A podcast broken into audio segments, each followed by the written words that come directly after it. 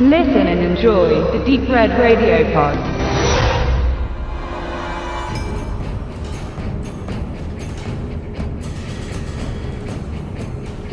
Stephen Summers schickte im Sommer 1999 das in der Studiogeschichte am wenigsten aufgetretene Universal Monster, die Mumie, in die Kinos.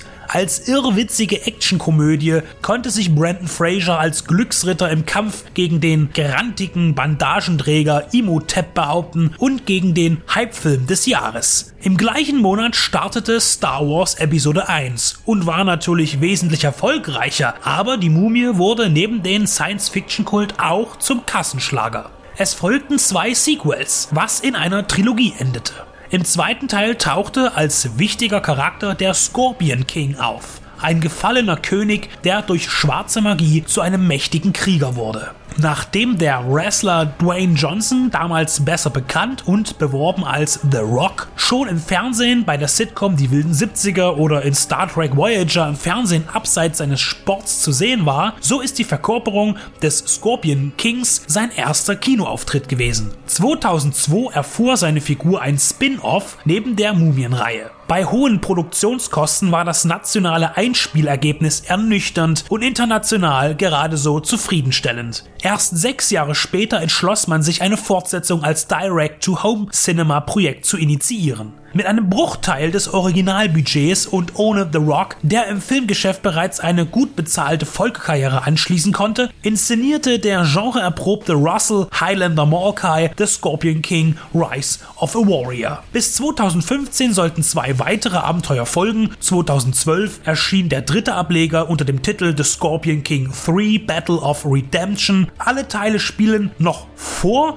dem Charakterdebüt in Die Mumie kehrt zurück. Mit bürgerlichen Namen heißt der Scorpion King Matthias und statt wie im Vorgänger wird er nicht von Randy Michael Copton verkörpert, sondern nun von Victor Webster. Am Ende des zweiten Teils erhält Matthias die Königsherrschaft über sein Volk, die er ablehnt, um noch etwas durch die Antike zu bubbeln. Am Anfang des dritten wird aber das abgewandelt. Er nahm das royale Amt an, nur hatte er es schon wieder verloren, denn seine Untertanen wurden in einem Krieg dahingerafft und seine Königin ermordet. Er streift als Raufbold und Söldner durchs Land und findet in diesem Leben genügend Ablenkung.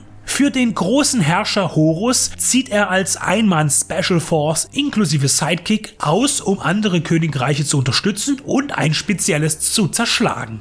Im weitesten ist die Geschichte sehr gängig. Ein Mann folgt den Befehlen des Geldes und wird auf seinem Kreuzzug geläutert, wechselt die Seiten und am Ende sieht man gar nicht mehr richtig durch, denn neben all seinen Aufgaben muss er auch noch gegen Horus Bruder Talos antreten. Schlussendlich ist die Liebe eh wichtiger als das Geld, denn eine neue Flamme wird Matthias in Aussicht gestellt so günstig alle Fortsetzungen von The Scorpion King auch entstanden. Sie warten alle mit prominenten Gesichtern auf. In Battle of Redemption sind es Ron Perlman, Billy Zahn, Tamura Morrison und Dave Bautista. Im vierten treten Rodger Hauer, Michael Bean, Lou Ferrigno und Emmett M. Walsh auf. 5 Millionen US-Dollar kostete Battle of Redemption und demnach konnten keine großen Sprünge mit Sets und Effekten gemacht werden. Einer, der aus geringen Geldmitteln viel rausholen kann, ist Roel Riney, der auf dem Regiestuhl Platz nahm. Optisch hat sich das Franchise verändert. Nicht die Wüste Nordafrikas ist der Schauplatz, sondern eine grüne Dschungellandschaft. Aus nicht ganz nachvollziehbaren Gründen wurde das Bild farbreduziert, weshalb dieses Grün sowie das strahlende Gelb der kurz auftauchenden Sanddünen nicht wirklich zur Geltung kommen.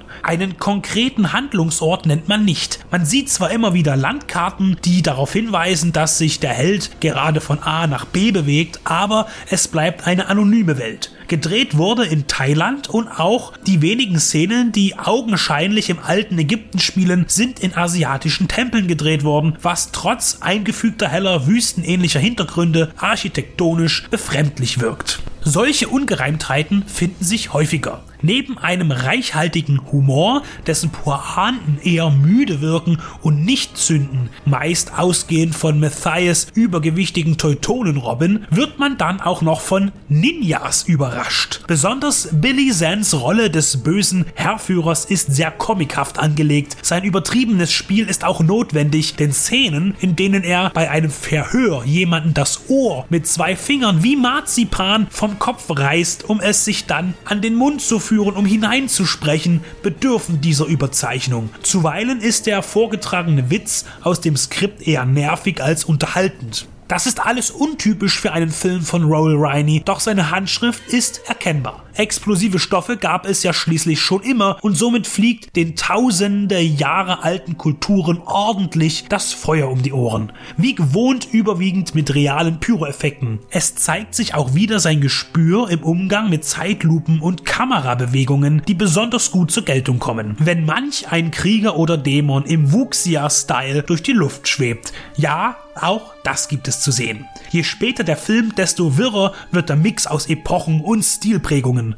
Der Regisseur stand wie so oft selbst hinter der Kamera. Es gibt auch große Schlachtszenen, allesamt mit Statisten ohne Greenscreen gedreht und nicht wie in die Mumie kehrt zurück im Intro am Rechner verzwanzigfachte Massen von Menschen, die gegeneinander antreten. Der Aufwand ist sichtbar. Die Settings passen manchmal nicht schlüssig zueinander. Ein Schritt wird getan und man befindet sich in einer ganz anderen Umwelt. Unter anderem gibt es auch eine ausgedehnte Sequenz an einem bezaubernden Wasserfallidyll, an dem Riney zuletzt auch Hard Target 2 filmte. So richtig in Fahrt kommt The Scorpion King 3 nicht. Die Action überzeugt, aber die Geschichte ist schlecht konstruiert und auch wenn Riney für gewöhnlich ein Händchen zum Erzählen von dünnen Plots hat, so muss man hier klar sagen, dass dies eine seiner weniger guten, eine seiner schwächeren Arbeiten bzw. Ergebnisse ist. Vielleicht liegt es daran, dass die Kulisse nicht recht zur Basis des Franchises passt oder aber Riney mit dem Zeitalter nicht warm wird. Seine Werke, die heute spielen, in der Gegenwart